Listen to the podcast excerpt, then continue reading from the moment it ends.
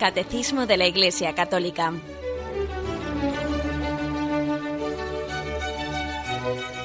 Un programa dirigido por Monseñor José Ignacio Munilla, Obispo de San Sebastián.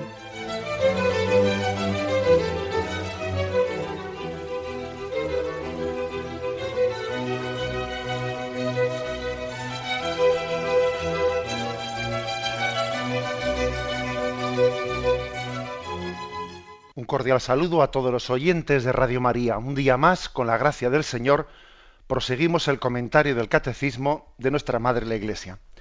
Aunque, como hemos hecho de vez en cuando, hoy más que hacer continuar con ese comentario del Catecismo, dedicaremos íntegramente el programa de hoy a las llamadas de los oyentes. ¿eh? Tenemos esa costumbre en el programa que los últimos 10 o 15 minutos lo reservamos para las llamadas de los oyentes y de vez en cuando dedicamos un programa pues íntegro a ello.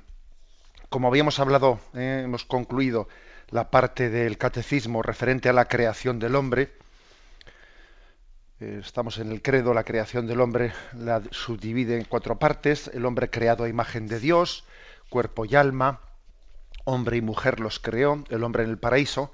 Antes de hablar de la caída, del pecado original, eh, vamos a, dedicar el programa de hoy pues para programas para preguntas de los que de los temas que en los últimos días hemos tratado o también para otras cuestiones que, queramos preguntar siempre diciendo pues que seamos lo más eh, breves y escuetos y concretos posibles en las preguntas que hacemos eh, que eso siempre ayuda ayuda pues para formular una pregunta concreta sin, digamos, divagar y, también ah, para que sea más ligero.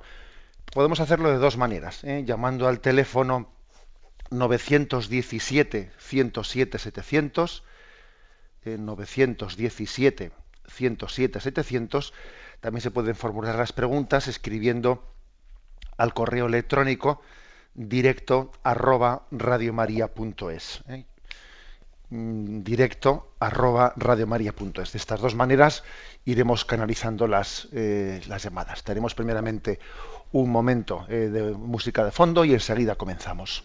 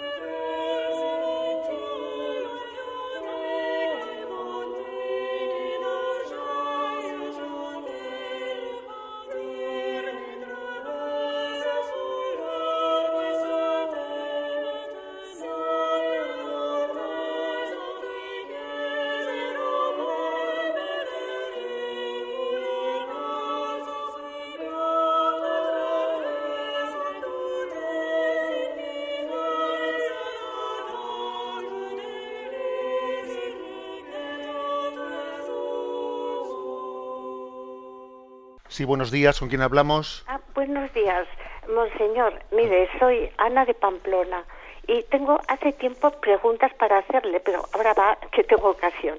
¿Por qué insisten tanto usted y los demás en renunciar al éxito? Yo creo que el cristiano no debe renunciar a nada, más que lo que sea malo.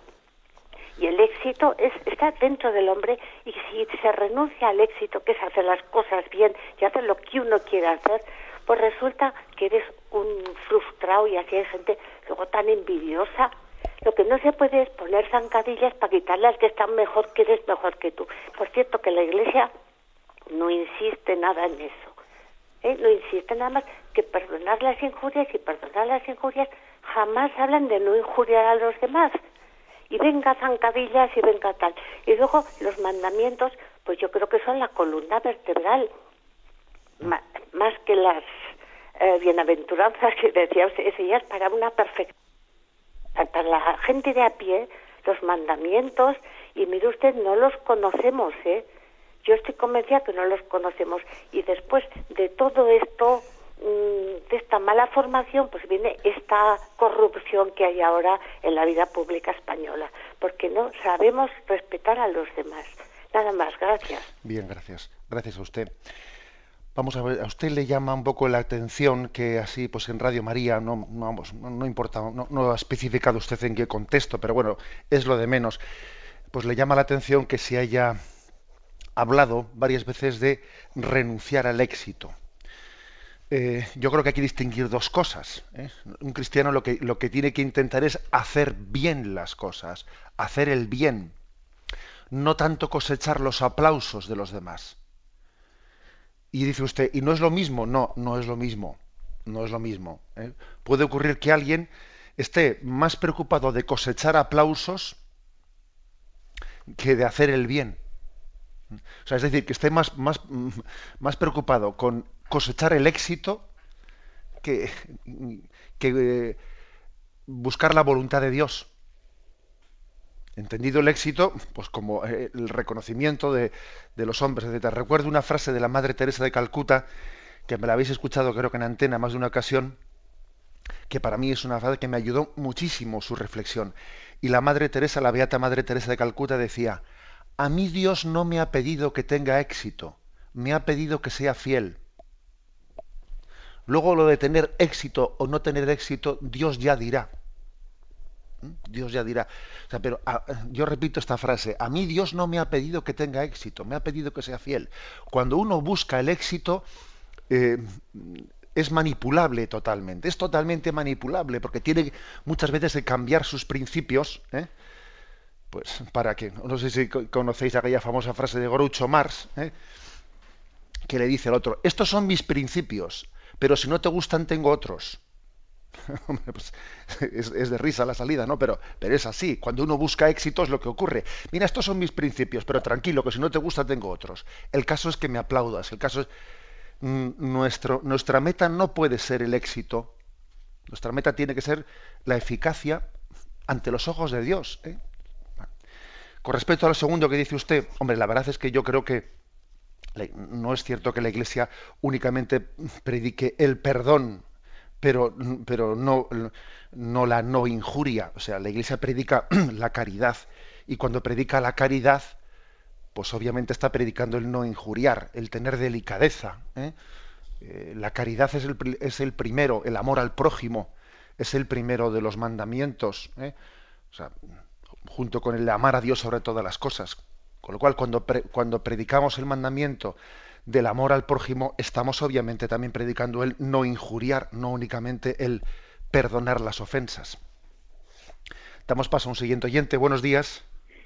Buenos días. Sí, adelante, le escuchamos. Eh, mire, soy de Sevilla. Eh, tengo siguientes preguntas y, y sobre todo pues un consejo. Eh, hay un pasaje en el que dice de que el hombre que debe tener una mujer pues hacendosa cuando no se consigue. Y esto es todo lo contrario. Eh, se mofa porque el, el cristiano practicante. Eh, se ríe de pues, pues de todo. Eh, consigue de que tus hijos dejen de ir a misa. Ante todas estas cosas bueno esa es lo más importante pues, para mí. Hay más cosas detrás. ¿Qué, se deberá hacer ante esto? Bueno, de acuerdo. La pregunta del oyente, pues, es una, eh, una pregunta, pues, que, que, esconde un drama familiar que es mm, que es muy, muy duro, ¿no? Que es la falta de comunión en los ideales. Y además habría que ver si detrás de, de, lo que el oyente pregunta la causa es la falta de comunión en los ideales, O quizás hay otra cosa, la falta de comunión afectiva, que para hacerte daño a ti, lo que hago es darte donde más te duele. Como yo sé que a ti lo, que te importa mucho es la educación religiosa de los hijos, y pues el fondo me voy a vengar intentando eh, que esto ocurre muchas veces. ¿eh? Que más que falta de comunión en los ideales, a veces es eh, utilizar, utilizarlos, pues las diferencias entre nosotros para hacernos daño y me da la impresión de que, de que de esto segundo puede haber mucho, aunque lógicamente no conozco el caso, el caso concreto. Por eso igual eh, hay, que hay que desbloquear una situación así. ¿eh? Cuando nos estamos como vengando el uno del otro y yo te estoy, ¿eh? te estoy haciendo daño donde sé que tú más, en el fondo pues hay un desamor, hay un desencuentro, hay una desafección que hay que sanar y que, y que nos tiene que recordar que el matrimonio es una llamada continua a la conversión. Es que el matrimonio es una llamada continua a la conversión. A la conversión, al desapropiarse de, mis planes, de mi. Eh, obviamente, es un, un desapropiarse para poder hacer una comunión. No, no, somos dos personas que tienen dos concepciones de vida que se ponen una encima de la otra, ¿no? sino que son capaces de conjugarse. ¿no? Bueno, por lo tanto, claro que la Iglesia insiste mucho que en el noviazgo tiene que haber eh, pues una un abordar los temas eh, los temas mm, troncales para ver si dos personas se conjugan en los ideales y pueden, y pueden casarse, porque es que claro que el matrimonio exige un mínimo, ¿eh? un mínimo de conjunción en los ideales, y si, si no se tienen esa conjunción en los ideales, pues es que no se debe de acudir al matrimonio. Porque no, porque no hay un pacto en lo sustancial y las preguntas que se van a pronunciar, que se van a preguntar allí sobre si estamos dispuestos a, estamos dispuestos a, son falsas, porque no hay esa conjunción. ¿eh? Pero, pero al mismo tiempo también, una vez que, ese proyecto matrimonial, que podía haber sido más discutible, ¿no? pero ya se realizó, yo creo que ahora de lo que se trata es de no utilizar nuestras faltas de conjunción para eh, pues para echárnoslas a, la cabeza los unos a los otros y no utilizar nunca no nunca a los hijos nunca utilizar a los hijos no lo que es es vamos de todas maneras oramos por usted eh, y creo que también yo creo que usted mi consejo sería pues que igual también ese matrimonio pueda acercarse a un, acompañamiento terapéutico, familiar, ¿eh? porque a veces cuando las cosas se ponen así, conviene que alguien desde fuera eh, introduzca reflexión, introduzca sensatez, introduzca discernimiento. Damos paso a un siguiente oyente. Buenos días.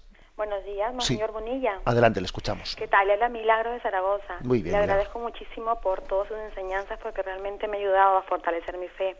Mire, mi pregunta va en relación a lo que usted habló ayer sobre Adán y Eva, ¿no? Si ellos inicialmente no tuvieron pecado original eh, y el pecado que luego hicieron fue básicamente la soberbia, eh, no entiendo cómo pudieron pecar cuando ellos nacieron inicialmente o se formaron por Dios sin pecado, no tienen la debilidad que tenemos nosotros porque nacemos con ese pecado. Si su pecado fue fruto de la libertad que Dios permite, entonces ¿cómo en el cielo que en igual, igualmente somos libres, allí el pecado no se concibe. De acuerdo, gracias. Le agradezco mucho. Bien, gracias por esa pregunta tan concreta. Vamos a ver, el pecado original es un pecado mm, mm, grave, mm, precisamente es un pecado muy grave por lo que la oyente ha dicho, porque es que quienes lo, cometieron, Adán y Eva, no tenían la concupiscencia, esa tendencia eh, al mal que tenemos nosotros.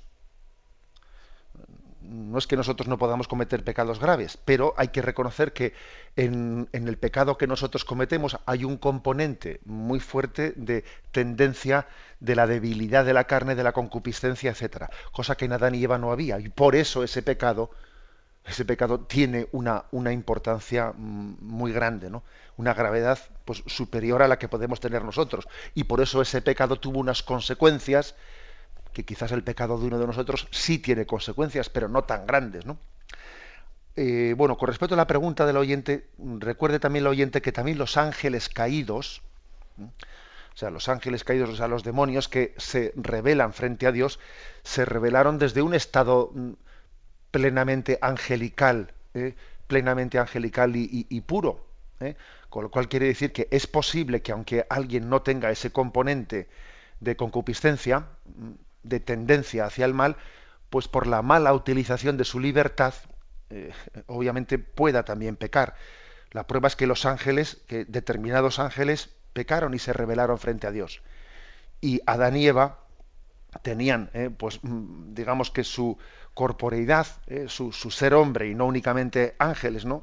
Su condición humana pues les, podía hacer más a Adán y a Eva más fáciles o más propicios, ¿no? Pues para pues para ser engañados por, por Satanás y para caer en el pecado. ¿eh? Creo que esta es un poco la explicación que le daría. De todas maneras, vamos a decir que a partir del próximo programa vamos a comenzar a explicar el tema de la caída y el pecado original. Adelante, vamos a un siguiente oyente. Buenos días. Hola, buenos días. Sí, buenos días, escuchamos. Un placer en saludarle. Me viene muy bien su programa cada mañana.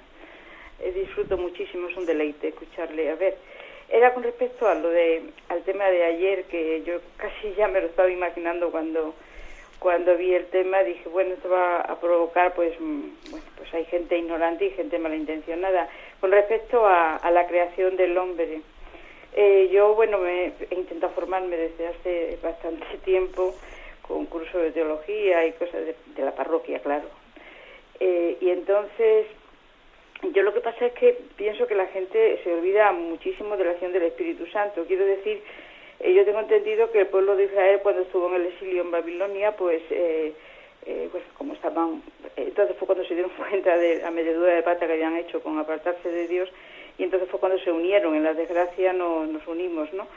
Y entonces pues pensaron, mm, no podemos perder la identidad que tenemos, vamos, vamos a escribir sobre nuestro pueblo, sobre sobre la creación, sobre cómo está aquí el hombre y todas esas cosas. Creo yo que fue así.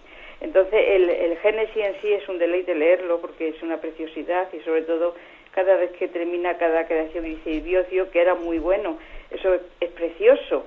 Eso es, bueno, pues es un estilo literario, eso es, eh, pues no es un cuento, está basado en una realidad, porque claro, fue el Espíritu Santo quien lo quien lo mm, inspiró, mm, eh, yo calculo que es así, porque el hombre por sí mismo no puede hacer una cosa de esa. Y entonces, a partir de ahí ya, pues todo es posible. Eso es lo que pienso yo, monseñor. Si estoy equivocada, dígamelo.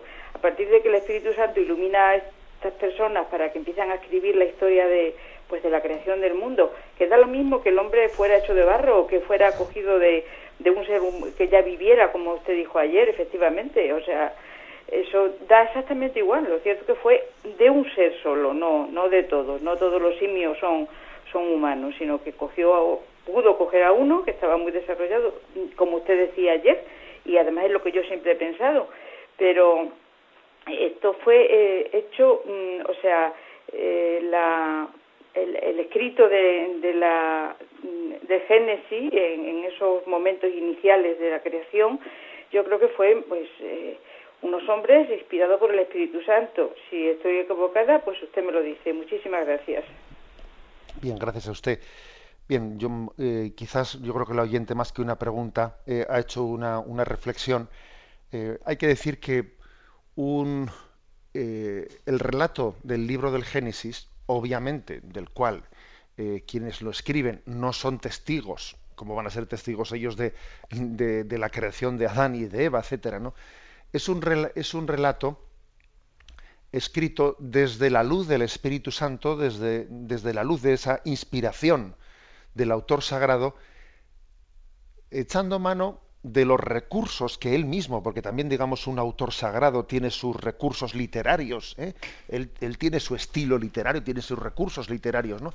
echando mano también de sus recursos literarios, es inspirado por el Espíritu Santo para que desde ese recurso literario, desde esas imágenes, Él esté, eh, esté dándonos una, una, explicación inspirada por Dios sobre el origen del mundo.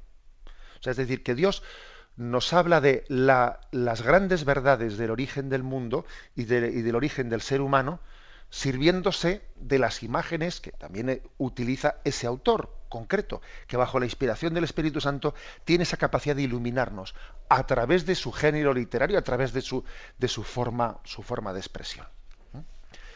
Damos paso a un siguiente oyente. Buenos días. Monseñor, le hago una pregunta que nos ha hecho Pilar desde el correo directo arroba radiomaria.es. Nos dice, ante la nueva evangelización que nos pide el Santo Padre, ¿cómo podemos canalizar el acontecimiento de la JMJ para que los jóvenes profundicen en la doctrina y en el catecismo? Tengo la impresión de que no se profundice en el Yucat en la misma medida en que se difundió. Muchas gracias. Bueno, pues yo creo que ella misma un poco ya eh, en la palabra que he utilizado ha puesto la, eh, la solución. Me parece que el Papa a todos cuantos nos juntamos en, en Cuatro Vientos, en aquella gran convocatoria, ¿no?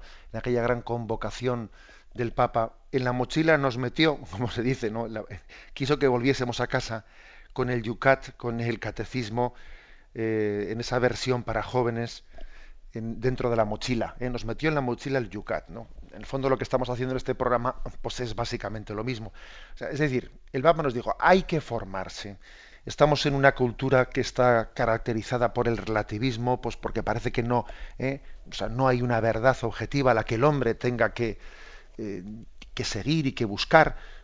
Y, yo creo que frente a eso hoy en día necesitamos formación, necesitamos dar razón de nuestra fe y creo que el, mm, el Santo Padre se caracteriza por ser muy consciente de este aspecto. ¿eh? Es decir, tenemos que conjugar dos cosas, corazón y razón.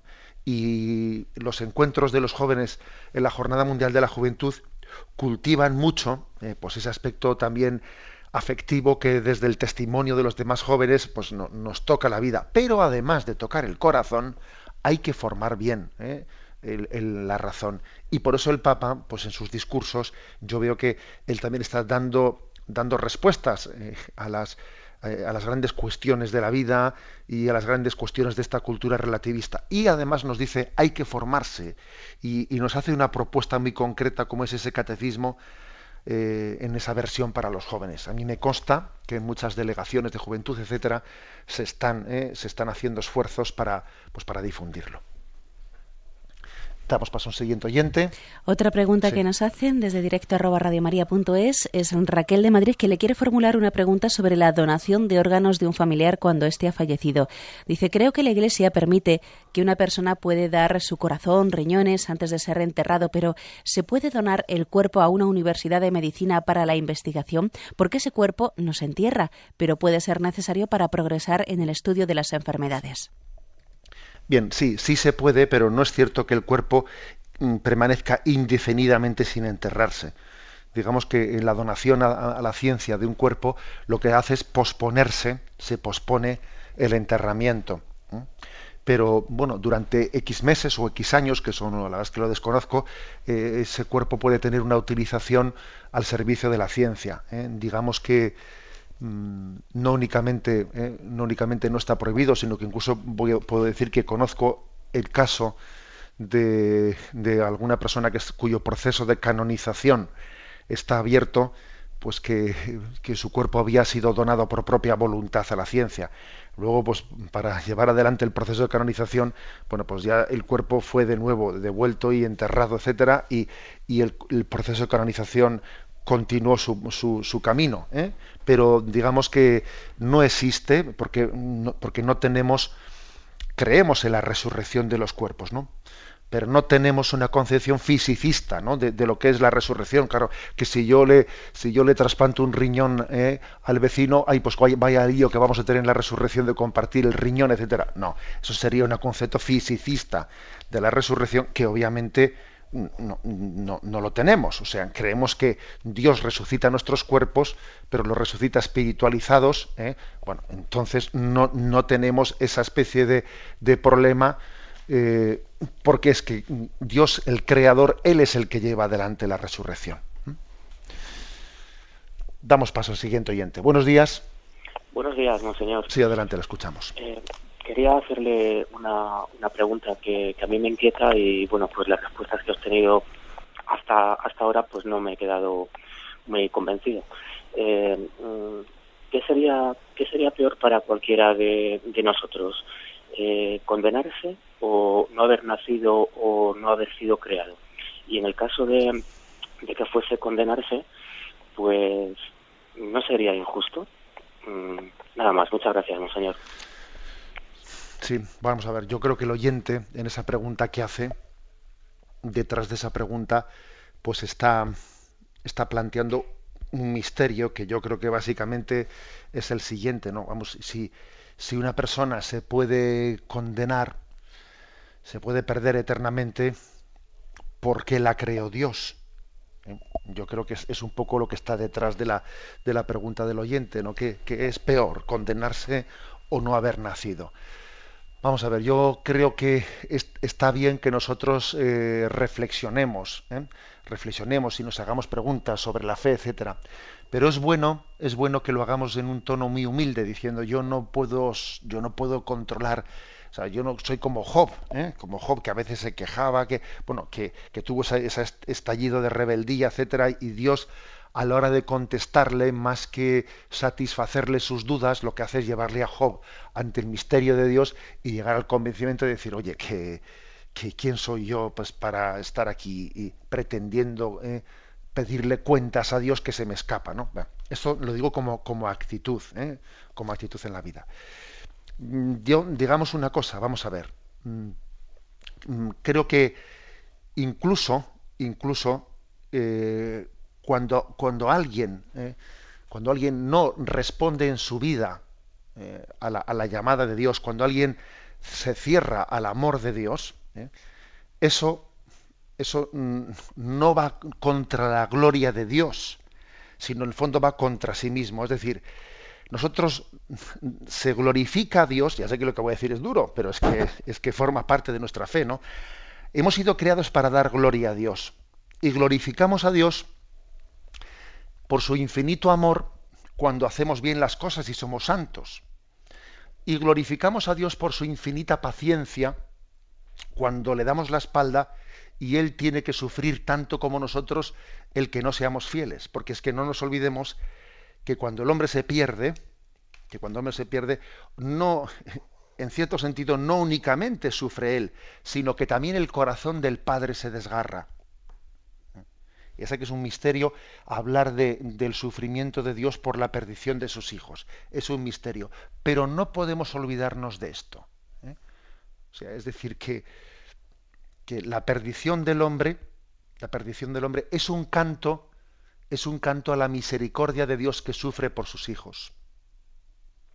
Bueno, es otra perspectiva. Ya sé que con lo que he dicho, con lo que he dicho no, no, no dejo todo un misterio eh, desvelado, pero eh, mm, tenemos que ver las cosas desde la perspectiva de Dios. ¿no?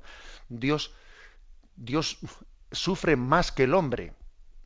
El padre sufre más que el hijo por su perdición y remitámonos a la parábola del hijo pródigo. Posiblemente el padre, cuando el hijo estaba allí malgastando el dinero, el padre sufría más que el hijo. ¿eh?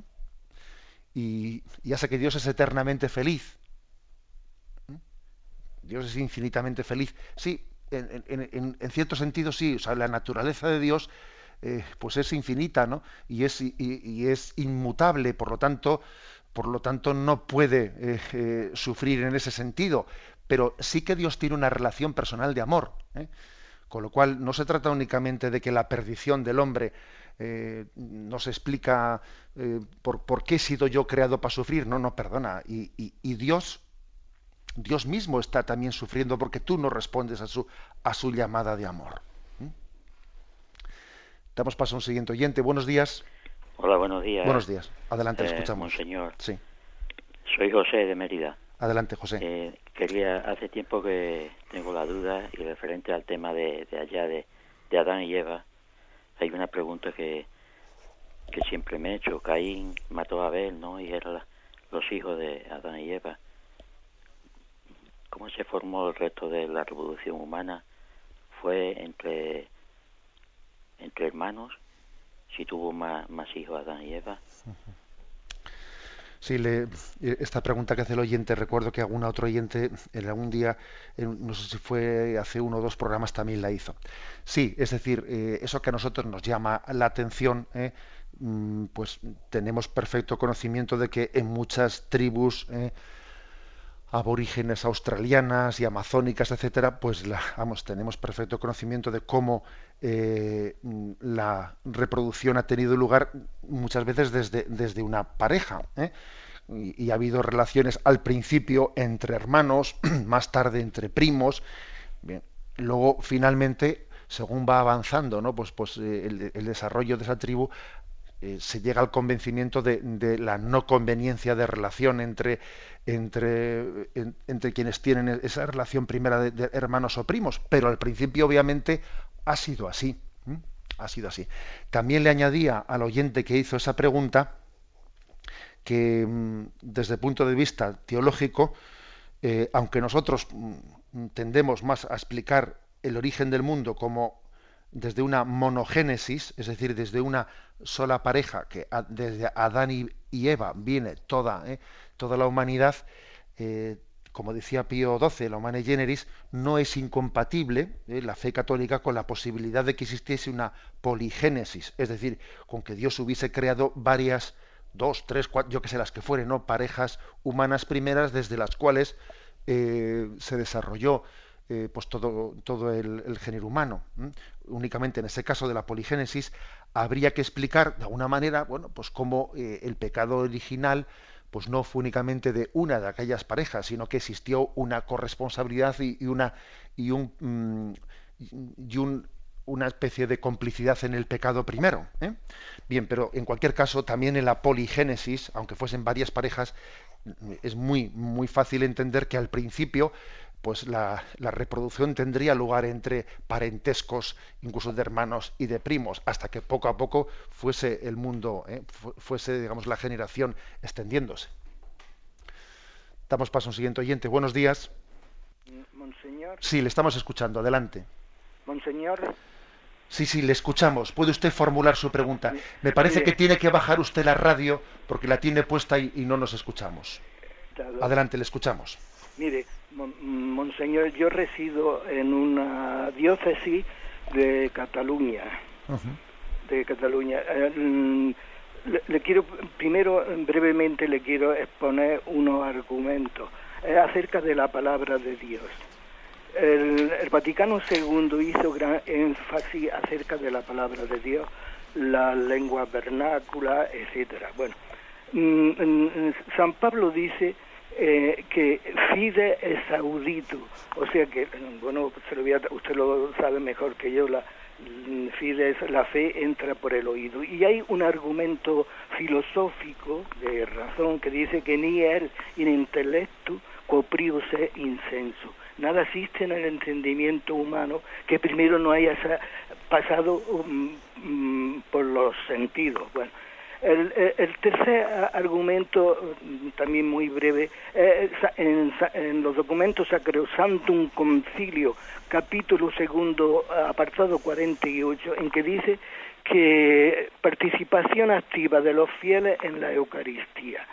Y eh, eh, allí dice que mm, que entendiendo los rezos y el rito, mm, asistamos conscientes, piadosa y activamente. Me voy a fijar solamente en la palabra consciente. Consciente quiere decir, si no, si no estoy equivocado, me parece que, viene de un verbo latino, que quiere decir que mm, entender, entender, saber, entender. Y, y el cuarto argumento es de la tradición. Mm, San Jerónimo en el siglo IV eh, tradujo la, Biblia del griego al latín, pero en un latín vulgar, de tal modo que como era un gran humanista, tuvo la tentación de escribirlo en un latín que podríamos decir ciceroniano, que es muy difícil de entender. Y se cuenta, no, no sería así tan fuerte, que se aparecieron los ángeles y le dieron una gran paliza. Mm, monseñor, ¿cómo puede ser que una persona mm, salga de la Eucaristía y en el vestíbulo de la iglesia, que es donde se tiene que hacer comentario, diga, no he entendido nada de lo que ha dicho el cura? Mm, mira en el horario de misa y pues a las ocho misa en catalán, a las diez misa en catalán y a las veinte misa en catalán. El colectivo castellano de, en, en esta diócesis en esta diócesis en general de Cataluña y en esta que estoy yo, pues es tanto o más que, que el colectivo mm, catalán. Mm, sí, hay, hay parroquias que, que dice que per misericordia Dei, dice en una misa en, en castellano, otra en bilingüe. Entonces, mi pregunta es, ¿se puede idolatrar la palabra de Dios? Vamos a ver, ha dado usted una vuelta muy larga, muy larga para luego concretar en una cosa, en una cosa muy concreta. Yo estaba diciendo, a ver, esto de Fides es audito y el, el, intelecto, los sentidos y, y, lo de... Bien, bueno, lo digo un poco en broma, porque, pero también aparte de decirlo en broma, también creo que es importante que las preguntas que hagamos seamos concretos, ¿eh? concretos y puntuales, sin derivar mucho, porque incluso os ocurre que los oyentes, yo creo que pueden perder el hilo, el hilo conductor de lo que se estaba diciendo. ¿eh? Seamos concretos y directos. Vamos a ver, el tema del bilingüismo, que es un tema bien, bien complicado, ¿eh? bien complicado, pues cómo llevar adelante la liturgia en los lugares en los que existe más de un idioma, pues tiene, tiene que haber un juicio de prudencia, un juicio de prudencia en cómo llevarlo a efecto. Y si usted piensa que, pues que en las comunidades donde usted existe, pues falta, eh, falta esa prudencia y ese discernimiento de la proporción, en la proporción lingüística que se utiliza, eh, bueno, pues yo creo que usted lo que debe hacer es pues hablar con el sacerdote y, o, hablar con el obispo si le parece que, que, el tema tiene suficiente entidad. ¿eh? Pero en el fondo es una cuestión es una cuestión obviamente de prudencia. ¿eh? Allá donde existe más de, más de un idioma, pues lógicamente el objetivo, el objetivo tiene que ser el de entender la palabra de Dios, el de poder eh, meditarla, pero claro, también también existe pues unos derechos lingüísticos a, expresar, expresarse en las, en las lenguas que son oficiales. ¿eh? Hay lenguas que son oficiales y por lo tanto existe también los derechos lingüísticos de expresarse en ellas, entonces la Iglesia tiene que conjugar eso con el deber de hacer entender la palabra de Dios. ¿eh?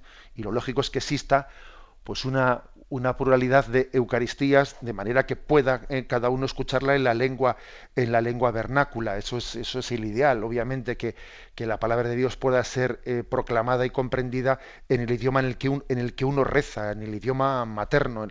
eso es así de claro. ¿eh? Bueno, damos paso a un siguiente oyente. Buenos días. Buenos días, soy José desde Cádiz. Adelante, José.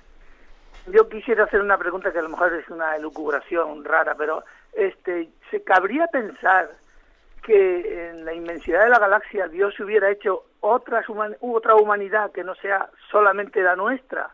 Y que esa otra humanidad eh, hubiera sido, no hubiera cometido el pecado original, y hubiera sido fiel al plan de Dios desde el principio, en cuyo caso esa humanidad hubiera evolucionado muy positivamente. Gracias. Bien. Bueno, pues la pregunta que hace el oyente eh, es interesante. Yo diría que, que sí cabe pensar, ¿eh? es decir, no es contrario a la, fe a la fe cristiana o la revelación, no es contrario a la revelación la posibilidad de que exista vida humana en otros lugares. Ahora bien, el hecho de que mm, ese, esa otra vida humana, si estamos hablando de vida humana, ¿no? Eh, no hubiese cometido el pecado original, mm, yo creo que eso ya em, no es compatible con el mensaje revelado, porque es que el mensaje revelado es un mensaje revelado para todos los hombres, no únicamente para los que viven en la tierra, o no únicamente para los que viven en un continente, ¿eh? porque usted, también podría haber hecho la pregunta, ¿y, y si y los del continente africano habrán cometido pecado original y los del continente no. Es decir, todo el género humano eh, eh, está, está siendo objeto de esa revelación en la Sagrada Escritura, no únicamente los que viven en un planeta o en otro planeta. Es la salvación del hombre. Luego los, que, luego, los que están en otro planeta, si es que existen, que yo no estoy diciendo que, que yo crea en ello, más bien, más bien da la impresión de que los datos científicos nos hablan de que pues increíblemente, ¿no? maravillosamente, eh, el principio antrópico que viene a decir que, que para que exista vida en la Tierra, parece que todos los parámetros del universo ¿no? han tenido que existir para que aquí sea posible la vida humana. ¿eh? Bueno, yo tiendo a pensar eso, ¿eh? que la vida humana está únicamente en la Tierra, pero como le he dicho, no es incompatible la existencia de la vida humana en otros planetas. Ahora bien, si, si esa vida humana existiese, la revelación de Dios a los hombres sirve para todos los hombres, no únicamente para los hombres de un continente o de un planeta. Damos paso a, un, una pregunta más. Buenos días, monseñor. Sí, adelante, le escuchamos. La cuestión que es la siguiente. Los pecados, una vez perdonados, tienen que pagar una pena. Bien, y esa pena pues hay que pagarla o en esta vida o en el purgatorio. La inmensa mayoría, según tengo leído, pues pasa por el purgatorio. Entonces, en esta perspectiva y al margen de otras posibilidades, puede uno encargar misas tanto para post-mortem, tanto para sí como para otras personas. Pues obviamente sí, eh, forma parte de la, de la tradición católica el encargar, el encargar misas por otras personas y puedo decir que también hay personas que cuando fallecen dejan en su testamento, a veces también, pues encargo, pues, pues, encargo tales misas por, mi, por el eterno descanso de mi propia alma. Yo he leído más de un testamento en el que una persona, cuando reparte sus bienes, encarga también, pues eh, dirige pues una parte de su dinero a encargar unas misas a los misioneros, a quien sea, o en la parroquia donde fuere, o en un monasterio por el eterno descanso de su propia alma. ¿eh? Es una piadosa costumbre, una piadosa costumbre, dice el libro de los Macabeos, ¿no? y creo que eh, el hecho de que hayamos perdido eh, esa, esa conciencia de la necesidad de purificación para ver a Dios, el hecho de que del tema del purgatorio hablemos poquísimo, pues de ahí también se deriva pues el que, el que hayamos perdido la conciencia de que la Eucaristía, entre todas, ¿eh? digamos, entre todos los valores de la Eucaristía, uno, uno, y no el menos importante, es el, es el valor purificatorio. ¿eh? O sea, la, Eucaristía es la purificación de nuestros pecados y también de la pena temporal de nuestros pecados. ¿eh? Damos paso a más preguntas. Sí, monseñor. En el correo directo arroba radiomaria.es nos escribe Roberto. Dice, ¿a qué cree usted que se debe que la Iglesia haya dejado de hacer hincapié en predicar que hay infierno y es eterno, cuando es una verdad de fe como las demás? Pues hombre, que yo creo que em, existe, existe la tentación de que nuestra predicación se adecue, o sea, de, de moldear nuestra predicación a lo políticamente correcto. A nadie le gusta ¿eh? pues que su predicación también levante ampollas, a nadie le gusta pues, eh, que no ser aplaudido por todo el mundo y predicar las verdades de fe, eh, algunas en concreto, que ponen, la, que ponen la, el dedo en la llaga, pues es que son, son, antipáticas. Es que acaso nos pensamos que Jesucristo cuando les decía a los fariseos raza de víboras, etcétera, etcétera. Bueno, les dirigía, ojo, uno lee el Evangelio y hay discursos de Jesús durísimos, durísimos, poniendo el dedo en la llaga, hablando de que, mm, de que esta generación eh, pues, eh, le, espera el juicio de Dios, etcétera. Y claro, y es una predicación plenamente profética. Entonces nosotros yo creo que no podemos ser leales al, Evangelio, al Espíritu de Jesucristo, sin hablar de la posibilidad de, condenación, igual, que de la posibilidad de la purificación después de la muerte. El que nosotros arranquemos esas páginas del, del, Evangelio que nos resultan antipáticas, porque si digo esto me van a decir que soy un antiguo, que soy un retrógrado y que he vuelto a la Edad Media, esa es una tentación para el predicador. Modular la palabra de Cristo a lo políticamente correcto. Yo creo que principalmente es por eso. ¿eh? Y también quizás porque hemos, hemos mm, horizontalizado el cristianismo. Hemos, nos hemos olvidado de que al final la vida, la vida tiene una perspectiva escatológica de eternidad. Y estamos únicamente hablando de una salvación intramundana, de una humanización. A veces nos hemos reducido la, la salvación eterna a una humanización en esta vida. ¿eh? Y eso también es otro problema grave, claro. Y ahora nos pregunta Jesús, eh, ¿qué es la soberbia y en qué consiste? ¿Podría citar ejemplos de soberbia en la vida diaria? Muchas gracias. Bueno, pues la verdad es que yo creo que la, que la soberbia tiene distintos grados, ¿eh? tiene distintos grados. Existe una, una soberbia mm, de tipo diabólico, de tipo diabólico, que es un revelarse explícito eh, frente a la verdad. ¿eh?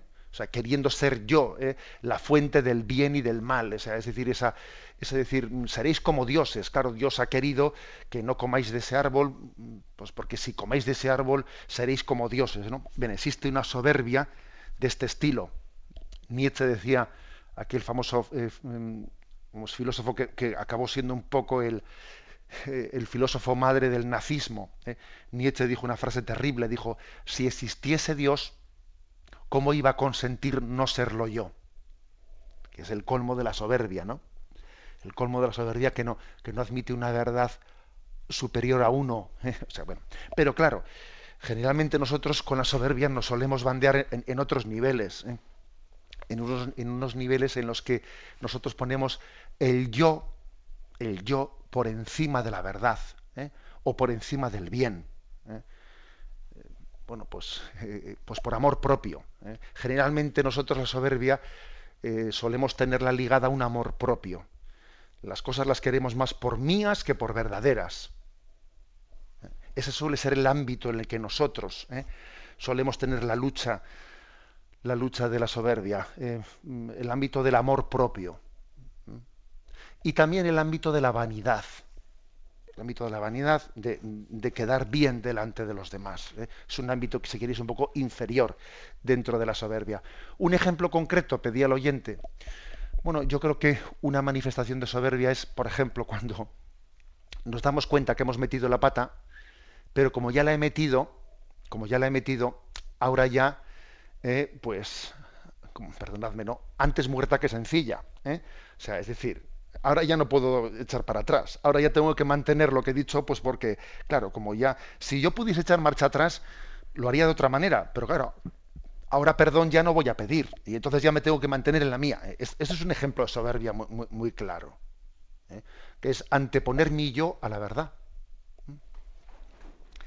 Damos paso a un siguiente oyente. Buenos días. Buenos días, padre. Eh, Creo que tiene usted puesto en la radio tiene que, tiene que apagarla usted. ¿eh? Sí, buenos días, padre. Soy de. ¿Sí? ¿Me escucha? Sí, pero tiene usted la radio encendida y tiene que apagarla. ¿eh? Ya, ya, ya la apagué. ¿Me escucha? Tengo la televisión. Adelante, muy bien. Un placer saludarlo. Soy Valeria de Gran Canaria. Mi pregunta es la siguiente, que me ataña a mi, a mi familia. ¿Qué respuesta le da la Iglesia o la fe, ¿no? a los casos de, de personas enfermas mentales, específicamente esquizofrénicas, puesto porque han sido condicionadas por esa enfermedad, pero no son personas que se pueden determinar a sí mismas, ¿no? Sus actos y muchos de ellos cometen actos negativos, actos penados. ¿Qué, ¿Qué piensa el alma de ellos, su espíritu? ¿Es un, qué sé yo, un espíritu puro o es diabólico? porque antiguamente hasta los exorcizaban y todo. Le pregunto eso porque tengo un hermano que es esquizofrénico y, siempre me he hecho esa pregunta, esa duda. gracias. Gracias a usted. Mire, lo cierto es que yo creo que las enfermedades mentales eh, pues son unas enfermedades que, que, tienen, o sea, que acarrean eh, un grado de, de incomprensión por nuestra parte muy grande, porque bueno, uno tiene un cáncer, y bueno, pues es algo físicamente pues detectado, pues está, está localizado, etcétera, ¿no? Pero cuando tenemos una enfermedad mental, como usted pues, ha puesto el caso de la esquizofrenia, es mucho más humillante, porque claro, pues así como el caso del que tiene cáncer o que tiene lo que fuere, un, problema de corazón, por lo menos él, él pilota, ¿eh? parece, ¿no? Parece que él pilota la, situación en el caso de la esquizofrenia, claro, es que él no dirige, parece que no, no pilota ¿no? la situación. Es como más humillante la enfermedad mental. Eh, obviamente, a nosotros nos cuesta mucho meter el bisturí, el bisturí y decir, a ver, eh, pues una persona con esquizofrenia eh, tiene este grado de responsabilidad moral en lo que hace. tiene, un, tiene un 24% de responsabilidad moral, el 76% por ciento no lo tiene pues por, por los eh, influjos. Claro, nosotros nos cuesta mucho hacer eso. ¿eh? claro que también una persona con esquizofrenia tendrá su grado ¿eh? también de capacidad de utilización de su libertad, tendrá su cierto grado. Pero nosotros no somos quienes para medirlo y hasta qué punto está condicionado en su esquizofrenia. Luego, la primera, la primera cuestión está en decir, mm, tenemos que renunciar a hacer juicios de las personas, lo cual no quiere decir que tengamos que renunciar a intentar educar a esa persona, eh, no únicamente educarla moralmente, sino educarla también comportamentalmente, o sea, dando pautas, pautas de actuación, hábitos de actuación, etcétera. ¿eh? O sea que mm, yo creo que tenemos que tener una, una gran paciencia, una gran paciencia, una gran misericordia y no escaparnos nunca, ¿no? Que a veces ocurre una cosa, ¿no? Nos escapamos a veces de los enfermos mentales. Nos escapamos y, y lo digo ahora especialmente por los sacerdotes, acojámosles especialmente, ¿no? No tengamos esa, eh, decir, ya me viene este, jo, ya me viene el otro, ¿no? No, tenemos, son los pobres de Yahvé, yo diría que son los pobres del siglo XXI son los pobres del siglo XXI, ¿no? Eh, los más pobres entre los pobres. Y yo creo que lo mejor de nuestro tiempo se lo tenemos que dedicar a ellos. Aunque luzca menos, ojo, porque luce menos. ¿eh? Aunque en un momento determinado parece que no sacamos mucho, mucho rédito de ello. ¿eh? Creo que son los pobres de Yahvé a quienes tenemos que dedicar nuestro tiempo. Damos paso a un siguiente oyente. Buenos días. Hola, buenos días. Sí. Eh, había un oyente que ha hecho una pregunta con, hablando de la traducción de, la Biblia por San Jerónimo en un latín vulgar. Lo, que pasa que con el Génesis siempre hay muchos líos, porque parece como se habla que es una es un género literario y eso y al final como que el Espíritu Santo parece que no está detrás, o sea, porque siempre, o sea, se habla que son como cuentos. Lo que pasa, hay una persona, no sé, Scrombet se llama, que ha hecho la traducción del, del Génesis, no desde el hebreo, que es donde se había hecho, sino desde, desde el copto. Y la verdad que yo me, vamos, hace dos semanas lo leí y me parece que ha tenido, o sea, que, que muchas cosas sí que, que se le llama género literario se explican ahí muy bien eso no sé con quién hay que hablar o es con el obispo de la diócesis o con quién para que se revise esas traducciones o bueno de acuerdo le, le contesto Vamos a ver, yo creo que no, no le haga usted mucho caso, eh, no conozco ese libro, ¿verdad? Pero no le haga usted mucho caso, me imagino que será una reinterpretación, ¿eh? Pues un poco, digamos, literaria, pero la Biblia que cada uno de nosotros tenemos en nuestra casa, ¿eh? en las versiones actuales, tiene un grado de exactitud en la traducción del Génesis y del Antiguo Testamento y del Nuevo Testamento mm, muy superior a la que tuvieron el siglo pasado. Es decir, también eh, ha ido avanzando ¿eh? las, las, las ciencia, la ciencia del conocimiento de las lenguas y la traducción bíblica que tenemos nosotros es muy fidedigna. Otra cosa es que luego necesitemos explicaciones y necesitemos eh, pues conocimiento de la patrología y de cómo los santos padres interpretaron esos textos. ¿eh? Pero nuestro problema no está, con la, no está con la traducción. Las traducciones que tenemos son muy fidedignas. Y eso que ha dicho usted, que, pues, que esa Biblia ha sido traducida del copto, bueno, eso es un poco raro, porque es que eh, el, el idioma en el que está escrito la Biblia es el hebreo. ¿Eh? el Antiguo Testamento, con lo cual, lógicamente, se traduce desde el hebreo. Es otro, yo creo que más que, más que una traducción, posiblemente será una versión novelada o, o algo así, ¿eh? pero me resulta un poco raro eso. Damos paso a una última llamada. Buenos días. Buenos días. Adelante. Le quería decir de esto, cuando estamos en mis eh, se pasan a lo mejor muchos muchos meses y siempre se dice eh, nos arrepentamos de nuestros pecados de pensamiento, palabra, obra y omisión. Y yo el de omisión es que no me lo sé bien. Y después también le quiero preguntar de, una, de, de un sobrino mío que se me está haciendo mucho sufrir porque está junto con, con la novia. Y claro, pues se conoce. Yo le, una vez que vino aquí le dije, mira, yo lo saqué lo a mi, a mi sobrino lo, lo bauticé y lo y le hice la, la confirmación. Digo, pues ahora también puedo ser em, ya me pongo nerviosa. Digo, queríais casaros. Y dice, sí, pero es que, es que, es que, es que, y, me parece que ya no está tampoco muy, muy esta, y yo no sé, yo, este sobrino lo quiero mucho, porque además le falta a su madre, le falta a su padre, eh, en fin. De acuerdo, bueno, pues mire usted, yo le digo una cosita, y es que usted ha hablado del pecado de omisión. Bueno, usted no ha pecado de omisión con su sobrino, en el sentido de que eh, por pecado de omisión entendemos el no, el no hacer el bien, el inhibirnos, ¿no? el que uno diga, bueno, pues mira, esto no va conmigo, yo eh, por no meterme en líos, pues eh, renuncio a, hacer el bien. Ese es el pecado de omisión, porque no hemos sido llamados únicamente para no pecar, hemos sido creados para glorificar a Dios, para hacer el bien, para amar. Y por eso el pecado de omisión consiste en enterrar nuestros talentos enterrar nuestros talentos en vez de hacerlos producir, etcétera.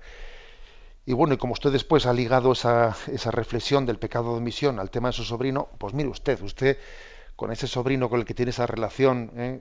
Un sobrino que no tiene padres, etcétera, pues usted le ha dicho una palabra, una palabra dicha con cariño, pero vamos, pero también dicha, yo creo que hubiese sido para usted más sencillo no decirle al sobrino nada. Aquí viene con, aquí viene con su compañera y yo no digo ni pío. Bueno, pues usted con, con prudencia, con paciencia, pero ha dicho una cosa. Tú, tú has sido educado en los, en el camino, en el camino de Jesús. Y ahora, ¿por qué en este momento pim pam pim pam? Bueno, pues usted le ha dicho, a usted rece por él, ¿no? Rece por él y, y ese testimonio que usted le ha dado de, de recordarle, ¿eh? pues pues yo creo que forma parte también de, de su de ese madrinazgo que usted ha tenido hacia su sobrino. Tenemos también una especie de maternidad espiritual unos con los otros ¿eh? y no debemos de dimitir ¿eh? en ese ejercicio de la maternidad o de la paternidad espiritual. Me despido con la bendición de Dios Todopoderoso, Padre, Hijo y Espíritu Santo. Alabado sea Jesucristo.